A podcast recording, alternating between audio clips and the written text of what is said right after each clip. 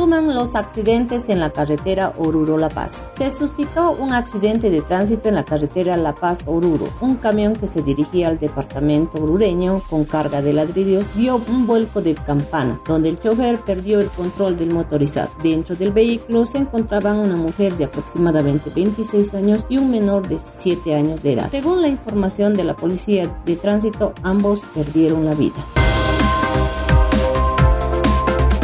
Nuevo comandante de la policía en Oruro. Oficialmente asumió el nuevo comandante departamental de la policía en Oruro, el coronel Marco Antonio Gutiérrez Delgadillo, quien fue presentado a las filas policiales por el comandante saliente, el coronel Gutiérrez. Manifestaba a los medios de comunicación que las características de su trabajo son la disciplina y la puntualidad, además de que no se permitirá ningún acto irregular dentro de la institución.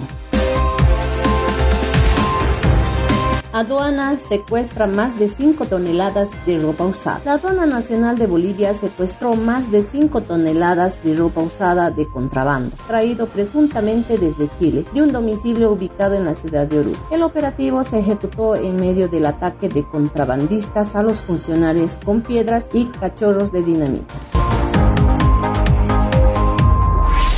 Instituciones del Carnaval de Oruro son sancionados. El conjunto más afectado ante esta situación es la Fraternidad Artística y Cultural La Diablada, que será el último en hacer su ingreso. Esto sucederá el primer y último convite, así también para el sábado de peregrinación 2023. Asimismo, los conjuntos Pugliaga Oruro, Diablada Artística Urus, Morenada Central Oruro y Morenada Ferrari tienen llamado de atención que deberán cumplir.